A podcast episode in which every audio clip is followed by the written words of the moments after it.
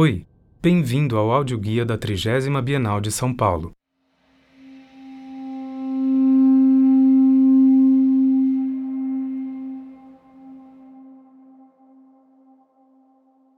Frédéric Brully Boisbret é um dos mais grandes artistas africanos da história, um dos desenhistas conceptuais mais significativos do fim do século XX. Nas suas obras, Brully além de ter inventado um novo linguagem, o alfabeto e a nova escritura africana BT, que se mostra pela primeira vez aqui no continente americano, tem registrado cada dia, cada hora, através de suas tipologias gráficas, onde colidam palavras e desenhos, uma cosmologia total da existência, dos acidentes, dos lugares, das mínimas ações e dos eventos mais importantes. Oposto a Brully, mostramos, também pela primeira vez na América e pela primeira vez no mundo com tanta exaustividade, a obra feita sob a direção do filósofo, professor e poeta Fernand Deligny, cujo trabalho com crianças autistas trouxe contribuições fundamentais à discussão sobre linguagem e imagem ao final do século XX. São estas cartas de linhas que descrevem as derivas e as errâncias no espaço das crianças autistas. São fotos e filmes sobre as comunidades quase nômades, onde Deligny morou com meninos rejeitados pelas famílias e pela instituição médica e psiquiátrica de seu tempo.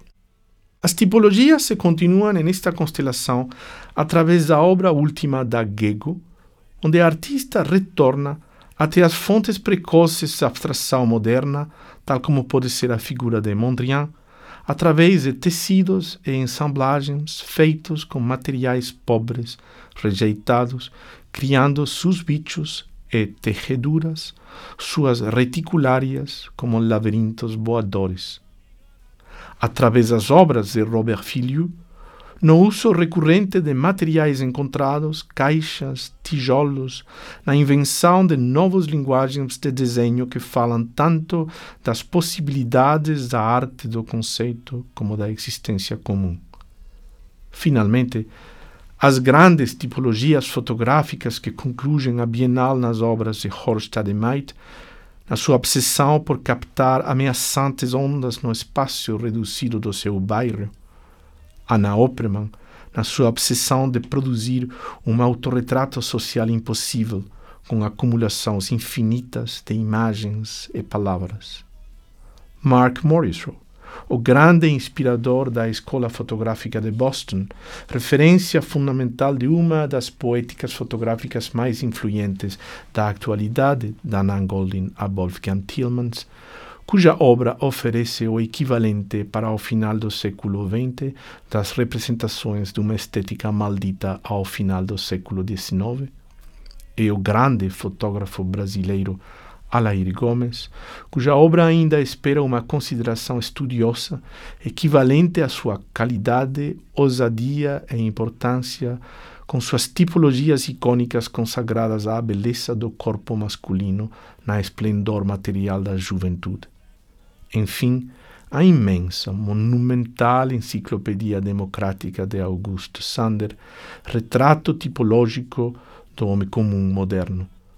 Todas as classes, todas as ocupações, todos os tipos, contrastados aqui ao retrato também monumental de nossa sociedade urbana e post-industrial, captado nas ruas das grandes cidades do mundo pelo Hans Eichelmann a trigésima Bienal, a iminência das poéticas, pode-se concluir com esta visão coletiva da sociedade moderna na sua exterioridade, na sua personalidade, na sua utopia, na sua possibilidade, na sua iminência.